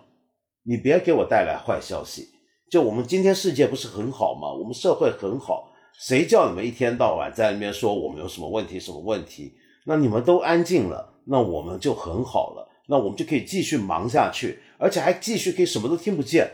我觉得这个是《萨拉玛戈》这部小说结尾最让人悲哀的地方。那你真会觉得这些人还不如？如果真的是这样的话，那还不如大家都一起去忙了就算了。我我好奇，就二位啊，就就包括青云，我想再问一下，就你觉得这是我们对于连狗叫都不想听到这件事情，是一个是不是也是一种很就萨拉玛要写这个让我们很悲哀，但是有会有时候我读到的时候会心有戚戚焉，就觉得好像有时候就是这么回事儿。您觉得是这样子吗？我们这能播吗？我。我觉可以啊，可以啊，可以啊。我们不，我们主要今天在探讨西方民主国家 他们面对的问题嘛。现在不就是这样子吗？他们，嗯，对我，我觉得那么多发出警号的人成为被网暴的对象，就是我们今天正在生活的世界。嗯，但是这，我觉得这就是为什么萨拉玛戈之于我们仍然很有意义。我觉得他是一个。他是一个非常抗拒这件事的人，就是假装，就是你无法叫醒一个装睡的人。他是非常非常痛恨这件事。就他他自己说，他年轻的时候喜欢那个葡萄牙诗人雷耶斯的诗，然后他直直到他读到雷耶斯说“智者安于世界现状”，然后他说：“我无法容忍一个智慧的头脑说出这么残忍的话。”他他自己说，他一生是一个愤怒的人，就是他没有办法安于世界现状，他没有办法不去看见，然后他没有办法接受身边这些人，你们都看不见，然后你们都听不见，你们都安于做一个盲人，他就一直一直要用用用他的小说去用那种特别强烈的是冲击来来唤醒我们。对，对，我觉得一个就萨拉马戈作为一个左翼作家，就。呃，秉持了某种意义上的欧洲左翼作家的传统，就是把写作、把文学当成一种武器，当成一种啊，就算不一定要能起到多大的所谓的醒觉国民的作用，比如说像我们以前的鲁迅，但是至少那是一个他立身处世他能做的事情，那是一个他对自我的一个完成的一部分，那是他的一个责任所在。嗯，但是我觉得他完成责任的方式很特别。萨拉马戈当然有左翼理想的作家太多了，就总是觉得说我们要唤醒人民百姓怎么样？我我有种理想，我要警告这个世界，我要当那只会吠叫的狗，哪怕最后一声枪响会结束我的生命。可是，呃，萨拉马戈之所以是萨拉马戈，是因为我们我一开始介绍我说他有一个很宏伟的一种想象力，同时他有非常特殊的写作。的风格，你一眼就看得出来。那就像我们刚才念的，或者我们所有读者都能读到的，他的小说是非常长的句子，呃，尽量不用句号，都是用逗号。然后，而且人物与人物之间的对话几乎是没有任何间隔的，所以很多小说读者，呃，哪怕是葡萄牙文版的读者，他们在读的时候都会发现困难。就是读着读着，你搞不清楚这句话到底是谁说的。而且这部小说，我觉得跟《失明症漫记》不同，因为《失明症漫记》里面呢，它是呃还会有很多情景式的描述，而不光是人物之间的对话。它会描写，比如说在那个隔离中心里面，呃，隔壁那个过道出现了什么情况，隔壁房间听到了什么声音，外面怎么样。但在这个小说里面，我们是看到更密集的对话。中间一部分几乎全是由对话构成，那在对话跟对话之间，他又不用引号，那么呃，你就有点搞不清楚这话到底是谁讲的，然后你要反复来看，而且他的句子还有时候不喜欢分句，又不喜欢分段，那但然后每个人物的名字呢都没有名字，每个人物给的就是一个头衔或者一个社会中的一个关系的符号。嗯，比如说他是医生，他还是呃医生的太太，他是用这样的方法来命名所有的事物。唯一有名字的就是那条狗，呃，那条狗叫做忠贞 Constance。那这个是是那个狗的名字，却这人都没有名字，只有狗才有名字。所以我觉得这都是萨拉马戈非常独特的写作风格。但是在阅读起来的时候，有些人就会觉得很困难。读萨拉玛格的东西的时候，你会觉得说，我要去把它在脑海里面想象出来，想象出这些不同的活生生的人就出现在我面前，因为没有标点符号在帮助我了。这个时候，我我就必须去读它，我真正要把它读出来。读的时候，其实你会不自觉的带入不同人的口气，这个时候你就发现说，哎，同这么一个长句，它就顺畅起来了。这原来原来这个对话是这样子，非常有逻辑的在进行。它跟那个就比如说乔伊斯也好，或者伍尔夫也好，那种二十世纪以后的那种意识流。它有明显的很承接的关系，但同时我觉得又比他们东西要其实要好读很多嘛。因为你你真的在乔伊斯那边，我觉得我我读他的东西我都觉得很困难很痛苦，要乔伊斯的东西我反反反复复的反反复复的读，然后把他每一次重读的时候，好像又脑袋又被清空了，我要重新把这些人的跳脱的思路给给捋清楚，对吧？但是其实在这个萨拉马戈的笔下，这些人他的思路是不跳脱的。就是说，它是很日常的那种对话场景，它它不是像像你比如说《尤利西斯》里面这个，你你走着走着，脑袋里面在想一个东西，忽然你看到天上的一朵云，你马上就联想到另外一个事情。其实，在在失明症、复明症里面是不是这样子的？它每一句话前后的逻辑非常的损合，所以我觉得读起来非常的非常的酣畅淋漓。对，所以其实门槛我觉得没有我传说中的那么高，这样子。对，至至少对我来说，对。我我觉得是，其实它是会让人不适应啊，或者有时候会不舒服。但是其实并真的，我非常同意林耀庆的讲法，其实没有说到那么夸张那个难度。因为，嗯，正如您所说的啊，就是其实我们最早期的书籍写作的时候，在印刷术就呃古腾堡印刷术通行之前，全世界绝大部分的书都是没有分段。呃，没有标点符号的就印出来的书或者手抄出来的书都没有标点符号，标点符号是读者加上去的，所以才会有剧毒嘛，而不是出版商或者作者的一个责任。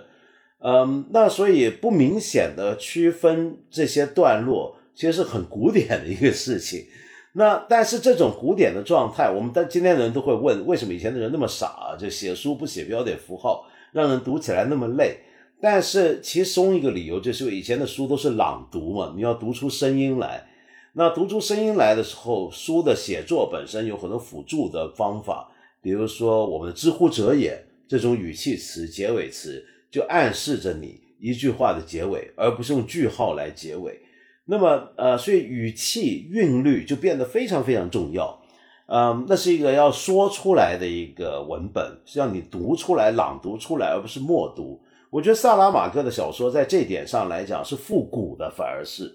这个复古的意思就是说，他是希望你真的有声音在读。那你用声，你真的去读的时候，你就会就像刚才林老师讲，你就开始分得清楚了，这句话到底谁讲的，那句话到底谁讲，因为他是用语气来串通。那可惜我读不懂葡萄牙文，所以我不知道他原来葡萄牙文那个韵律感会不会更好的能够做到这一点。那呃，而这个就让我想到萨拉瓦戈作为一个左翼作家，他秉承了某种他很欣赏民间说书人讲故事的传统，就民家里面老人家乡里面听人说故事，那那样子一种技艺，那样子那种工匠般的技术，说故事的技术是他很喜欢的，所以我觉得他的小说其实。绝对不像很多人所以为那样，文学巨匠必然很难读。不是的，他的小说的故事性其实都非常强烈。呃，只不过那个故事会在表面上，刚才我们说的看起来的不适应的情况底下埋藏。呃，但其实是非常非常，嗯，有一个很引人入胜的一个叙述的推动力在带着你走的。所以。那青云，你之前也参加过一次关于萨拉玛戈的对谈，一个一个一个座谈活动。就你自己看萨拉玛戈的小说，你你我知道你是一个文学青年，就你你你你你在读萨拉玛戈的时候，你觉得呃，如果你有没有想到有人像他，或者国内有没有人能够像他？你你你有想过，还是说你真的觉得他就很独特呢？关键。而且关键是我读了他一些早年的小说，好像不是 失明症和复明症这个风格，哎，就是比如说那个《修修道院记事》里面每个人是有名字的，而且对。话是有双引号的，是一句一句的，所以好像他这个风格也也不是说他始终就是这样子，还包括他可能用这样一种形式来。让人们更好的沉浸式的带入失明症和和复明症所创造的那种对。情境里，嗯，对，我我我的感想就是，中后期小说就都变成这样，像那个双生，嗯，或者说像那个假如人不会死那样，它都慢慢慢慢变成这样，嗯，我的我的感想就是，我不希望所有的小说都变成这样。但还是有一些困境，但是但是但是但是有这样的人是挺好的，就是一下子打破了那种小说。从前读小说的时候，总有一种剧本台词的感觉，每个人是一句完整的话，你一句完整的话，我再说一句完整的话。但是我们真实世界里的对话，并不是一句一句完整的话嘛。我们三个人今天这个对谈，如果整理成文字稿的话，都只能用逗号隔开，都是要带入一个情境才能够理解的对话。所以，就是你只能读他的小说的时候，把自己沉浸到这种情境里去。是，但除了这点之外，你觉得他的小说还有什么是？嗯呃，就你愿意做两次关于他的作品的对谈，是不是他还有些什么东西在吸引你呢？我我觉得很坦诚的说，以我们今天可能我这代人，我们有的时候你读爽文真的很爽，就是他无论是从用词造句还是情节的设计，它都符合人的那种对爽感的需求。去去读他的小说是有一定难度的，就是。但三图老师觉得他很喜欢啊，三图老师这样的人可能不多。然后就是，但是我我觉得他的魅力不在于他他给你讲一个很精彩的故事，或者是他用一种让你很舒服的方法讲故事，而是他这些不太那么容易读的字句里面，你经常能够偶然的读到一些非常有意思的小的句子，然后他会一直留在你的脑海里。相比那种。爽文 就是你飞快的读完了一个很爽的故事以后，很难留下那种东西。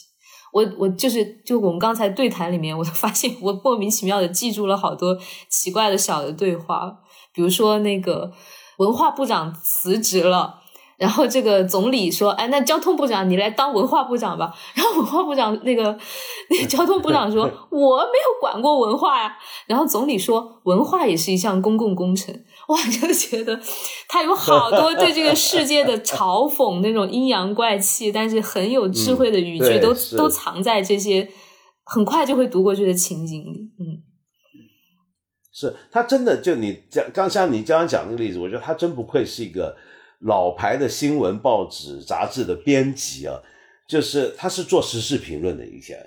呃，其实他整本小说是贯穿了大量的评论，嗯，但是都夹杂在他的这个叙事者的眼光，因为这本小说跟《市民战漫记》不一样，是叙述者更立体了，就叙述者非常立体跑出来，而且会跟读者说话。各位亲爱的读者，等一下你会看到什么？他会直接跳出来，你明显感觉到他在跟你说话。然后他的所有的评论都是，你甚至觉得那就是萨拉马戈本人的评论，而不是一个书中的叙述者的一个评论。所以，我我我蛮喜欢他的地方在于，萨拉马戈的小说总让我觉得很诚实。诚实是什么意思呢？就是说，嗯，有的小说作家很厉害、很聪明，你会看完整本小说之后。你会始终觉得你不是很知道这个作者在想什么，他的小说可以很清楚，但是他跟作者本人在想什么可能是两回事儿。但萨拉瓦戈的小说我就很奇怪，就每次我看他任何一本小说，尤其中后期的时候，我都觉得他就本人在告诉给你，我现在怎么在想这个事情。你很明显看到他一步一步，我现在这边会这么想，接下来会怎么想，呃。那好像什么都摊开来给你看，但是这么做之后，你会觉得太直白了，又不会，因为他想的东西太好玩、太有趣了，所以他真的是一个很诚实的一个作者。就有一类作者，我觉得是是这种类型，这个让我觉得非常非常的吸引。那今天非常感谢呃詹青云跟林瑶花时间跟我们一起聊啊若泽萨拉马戈的《复明镇漫记》。那希望各位朋友不会因为我们剧透太多，结果扫兴。嗯，其实还是很爽，你完全可以当爽的爽文来看，就很很开心、很愉快的阅读过程。我希望大家都能够自己找来好好去读。好，那么今天再次感谢，谢谢，谢谢，谢谢道长，谢谢阿詹，谢谢道长，谢谢三叔，谢谢，谢谢，谢谢，谢谢。很多朋友大概没听过，我之前有一集曾经做过解释，为什么？我们这个节目麻烦发展到现在，好像完全没有我单人讲话的时间，全部都是对谈呢。是这样的，我再次在这里解释一遍，是因为啊，我们当初这个节目是我呃看了一下喜马拉雅三方呢。我们在合作的时候呢，就讲得很清楚。一开始合约里面就讲清楚，是有一定的对谈节目的数量。那么结果呢，我们这一季节目是的，已经快到尾声了。很抱歉啊，这一季节目快要结束了，很快很快就要结束了。那么这时候我们才发现，天哪，完蛋了！我答应了那么多集要找人对谈，结果都没还没还不够量，这个数量还不够。那怎么办呢？那只好急急忙忙的就把这一季接下来的节目全部都做成了对谈。那假如你不喜欢听对谈节目，觉得多了一个人的声音无助于 你听这个节目想达到的催眠效果的话，那我真是觉得非常抱歉。我们等待下一季，我再多点帮您入睡，您觉得如何？好。那我们现在呢，还是跟以前一样，就回应一些朋友留给我们的一些的意见，跟一些留言。有位朋友叫燕，你说想请问啊，中国古代的儒家经典是否缺失了教养、礼仪教育这一块？近期高铁因小孩踢凳子，大人互扇耳光事件；游乐设施里大人大小孩将小小孩碰倒后，遭小小孩爸爸连摔三次事件。让我不禁怀疑，我们的国民教育到底怎么了？是大人没教养，还是小孩没教养，还是都没教养？都普遍研究生的年代了，学校都教了什么呢？首先啊，我觉得您这个想法很奇怪。古代儒家经典，您是否真的认真稍微去了解一下？你如果你了解一下，就会发现，在儒家传统里面，礼恰恰是最核心的东西。在当初春秋战国时期，儒家兴起的时候，在百家之中，儒家最出名也最常被争议的一点，恰恰就是因为他们对礼仪的强调。对于什么叫做教养，什么叫做礼仪，这简直就是儒家的标配。就没有了这个，就不叫儒家了。那么，所以我觉得您您这个问题啊，由儒家经典开始，你似乎以为。我们今天你看到的那些所有的这些让人觉得很惊讶的事件，都跟儒家相关，仿佛我们从小到大都接受了很完整的儒家教育似的。您回想一下，您小时候接受的教育是个儒家传统的教育吗？哎呦，这个儒家真没办法背这个锅。我们今天这个国家的普遍的文明情况、社会风气情况。恐怕跟儒家的理念是相差相当相当远。尽管我们从十多年前开始有很多的国学班、启蒙班，然后让小朋友们读经啊等等，但这个风气虽然盛极一时，但是到底能起到多大的作用？它是否就等于传统儒家教育？我不敢肯定。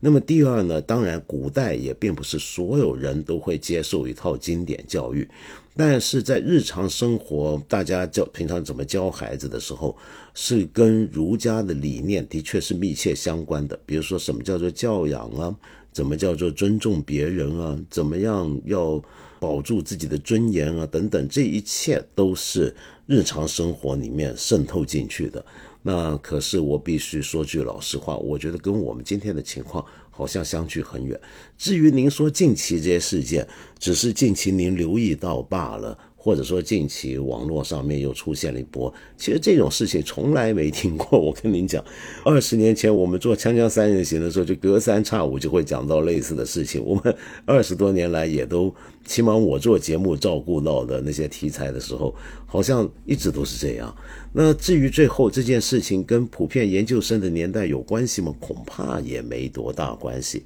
您上学，您也上过学吗？您上学的时候，学校会教你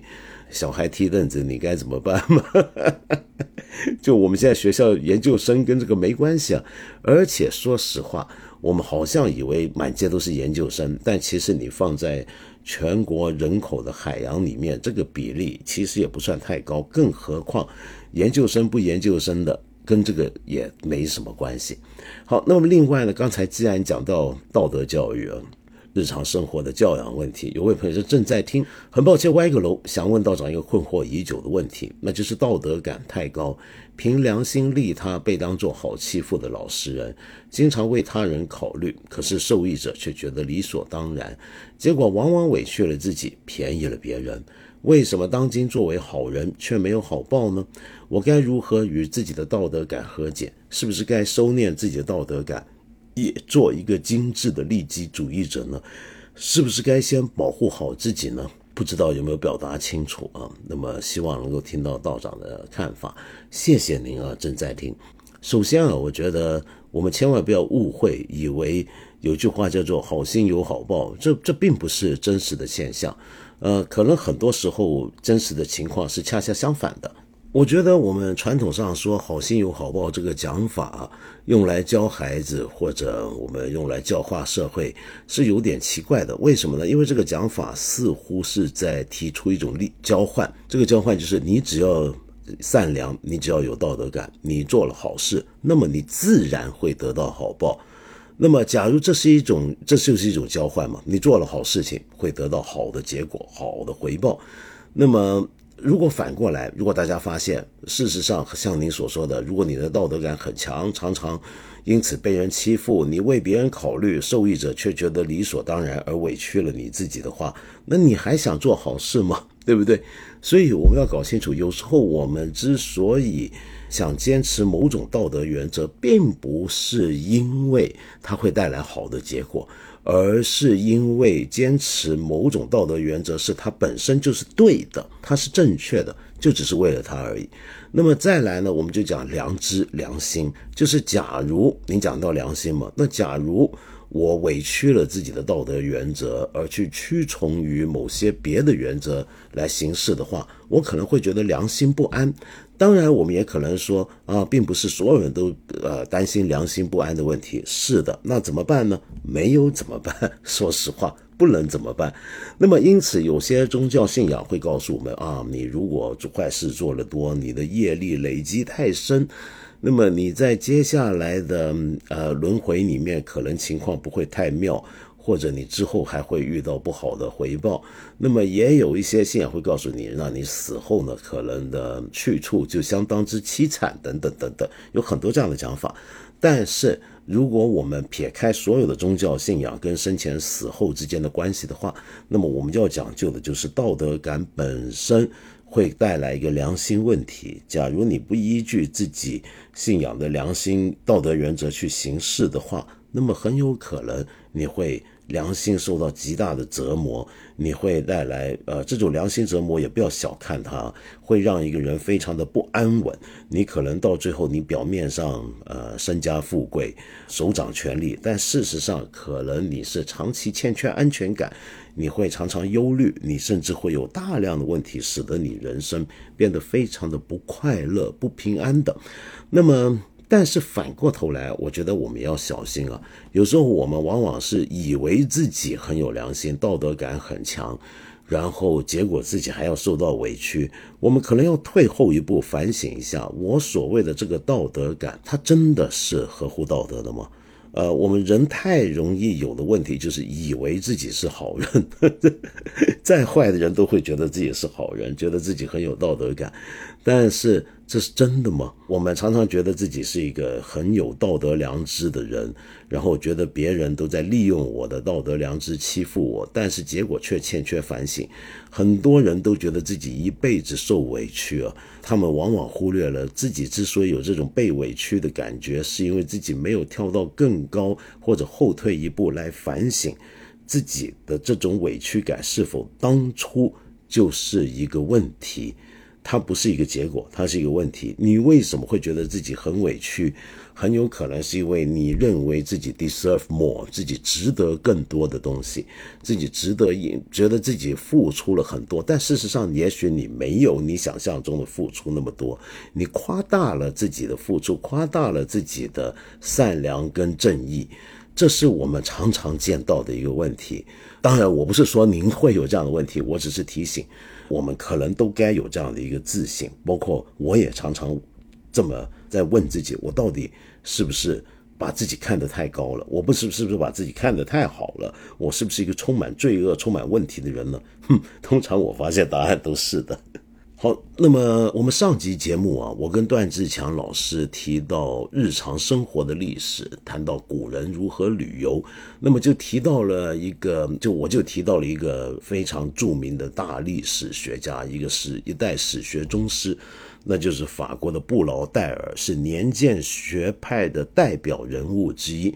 那么有位朋友就留言叫 Joy，Joy，你说老师们提到的那地中海那本书指的是什么书啊？就是这本布劳代尔写的书了。布劳代尔呢，他很多著作，但是其中有两本都是大部头的。一部就我上次节目提到的，就是十五至十八世纪的物质文明经济和资本主义。在这本书里面，它的第一卷已经很厚了，就叫日常生活的结构。那就是上次我跟。段老师提到那本书，那同时我提到有没有人能够用他研究地中海的方法来研究中国的大运河呢？那我当时讲的所谓地中海那本书啊，是一部两卷本的大书，叫做《菲利普二世时代的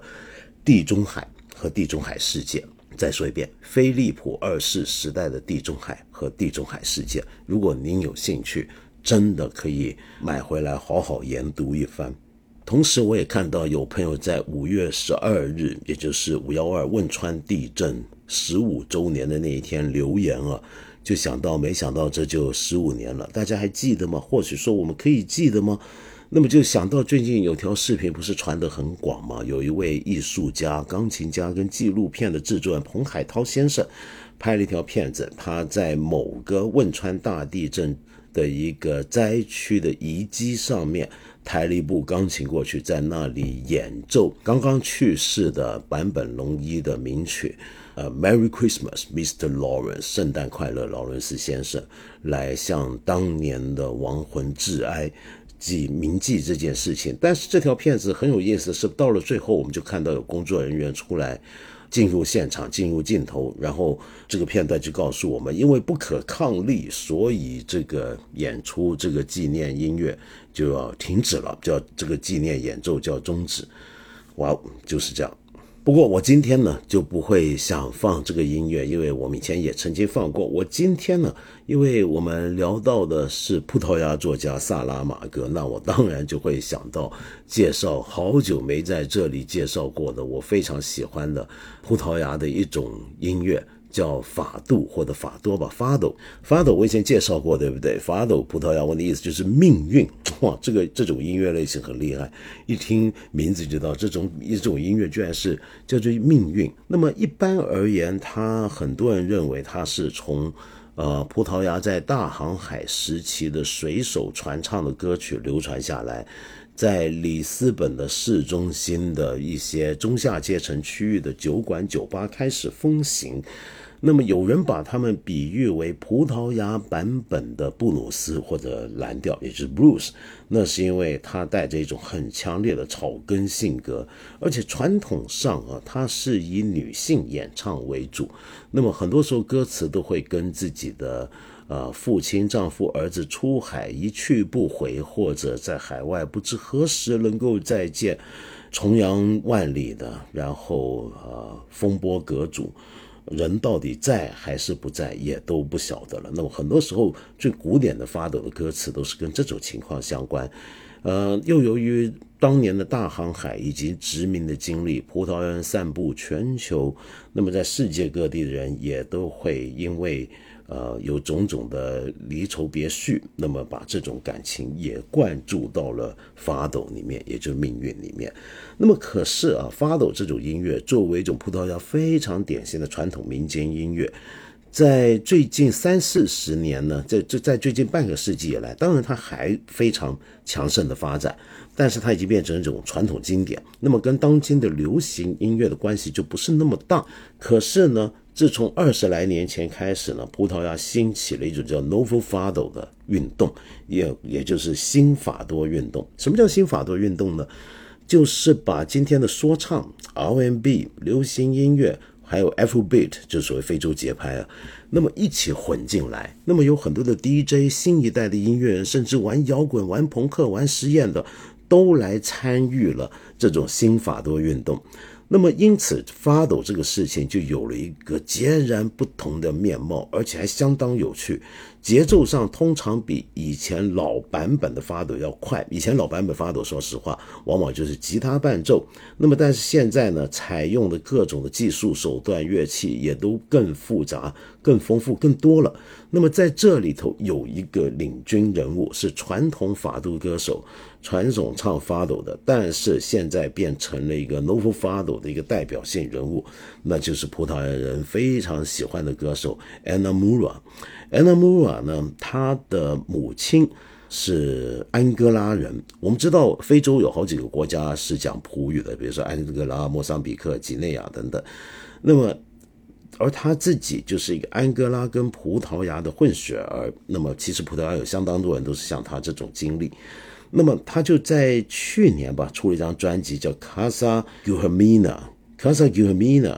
就是 Guharmina 这个人的小房子的意思啊。Guharmina 是谁呢？其实是 Ana Moura 的祖母，她的奶奶。那么所以他这张专辑呢？带着一个个人色彩，好像是要追溯他母系这一边的非洲传统。那么，因此我们能够在他的这张新专辑里面欣赏到他的很多非洲色彩。可是，我今天在这张专辑里面挑出来的音乐，却是一首相对传统的法朵。这是张专辑的最后一首曲子啊，叫做《Nosa Senora dos Stories》。Nosa Senora dos Stories。意思就是这是个一些不不是葡萄牙，这是拉丁文，翻译成中文叫七苦圣母。什么叫七苦圣母？这是一个天主教传统。嗯，如果你在看一些欧洲的古典的宗教画的时候，你没有注意到，他们画圣母玛利亚，就是耶稣的妈妈那个形象的时候，常常会出现一个这样的一个场景，就是这个玛利亚会指着自己的心，很形象，有个象征的一个心脏的形象，然后上面插着七把剑或者七把小刀。那么这个象征符号代表的就是这个圣母像，这七苦圣母。为什么说是七苦圣母呢？是这样的。就是说到玛利亚在耶稣很小的时候啊，她跟她的丈夫约瑟，按照当年犹太人的规矩，把这个宝宝耶稣带到圣殿，那么去祝圣。家中的首个男长子啊，长子就要带去圣殿祝圣。满月之后，带去圣殿祝圣的时候，当时圣殿里面有一位貌很像是先知般的一个人物，叫西蒙，天主教的发音叫西莫奥。那么他就过来呢。就跟玛利亚预言，那么预言的一番话里面，其中有一句叫做“将来至于你，将来要有一把利剑刺穿你的心了”。那怎么会这样子讲话呢？这话是什么意思呢？我们想象一下玛利亚的处境，你就能够明白，因为她到了后来，他将会目睹他的儿子在壮年之时。呃，被刺死在十字架上，然后白发人送黑发人的这样子送走他的儿子，这样的一个丧子之痛啊，对任何母亲来讲，都有如一把利剑刺穿心脏。而按照基督信仰的传统呢，他这种苦可以分为七次。就比如说啊，他当初听到这个预言，他已经觉得非常的痛苦。这本这个预言本身就是一把刺进他心头的剑。然后他后来看到他的儿子被审判、被鞭打，那又是一把剑；被钉上十字架上，又是一把剑刺穿他的心脏，直到最后把他埋葬、替他裹尸，这这种种过程的折磨加起来，用七种苦难。那么，所以在艺术史上就用七把利剑刺穿他的心这样的一个形象出现，这个叫七苦圣母。可是呢，在呃葡萄牙的这个民歌法都传统里面呢。就有这么一首经典名曲，就叫《凄苦圣母》。那么作曲的是法多运动里面一个很重要的作曲家 Jose Luis Godo。然后当时的唱的把他唱红的人叫 Maria de Fe。Maria de Fe 就是我们今天介绍这首这个新的新派的法多歌手啊，Anna Mura 的教母般的人物。OK，那这首曲子为什么跟法多运动有关呢？这个讲七苦圣母，是因为。嗯，这首曲子是要描绘啊这样的一个苦难而悲伤的圣母，恰好他们认为也就是跟法多相关的圣母。是法多这种音乐的一个对象跟跟主保，就天主教传统说主保啊。法多这种曲子就是充满苦难、充满哀伤的，而那种哀伤跟痛苦，就仿佛像这种凄苦圣母一样，有如利剑穿心之后发出来的一种哀叹，如此的痛苦。那我们来欣赏 Anna m u r a 的这首《凄苦圣母》，那么看看他的版本。那我们听到他用他很有力量的一个唱腔，来唱出法度很深沉的这种悲哀。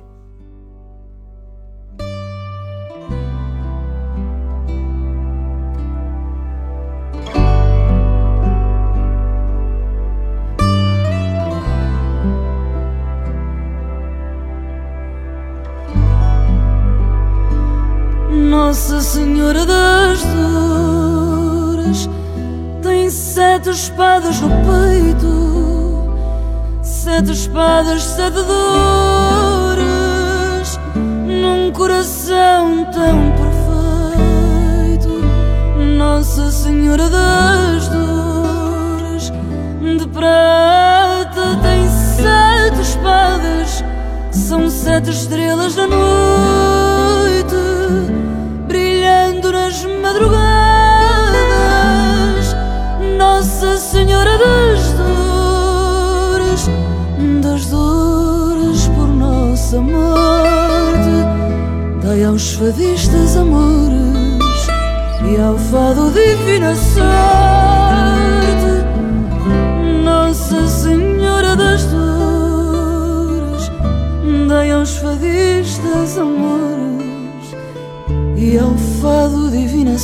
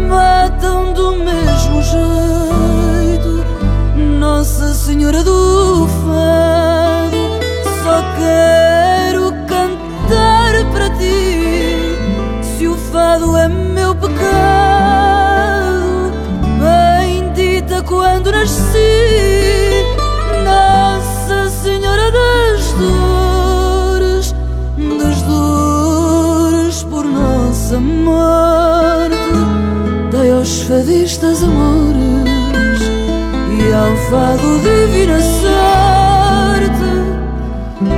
Nossa Senhora das Dores, dai aos fadistas amores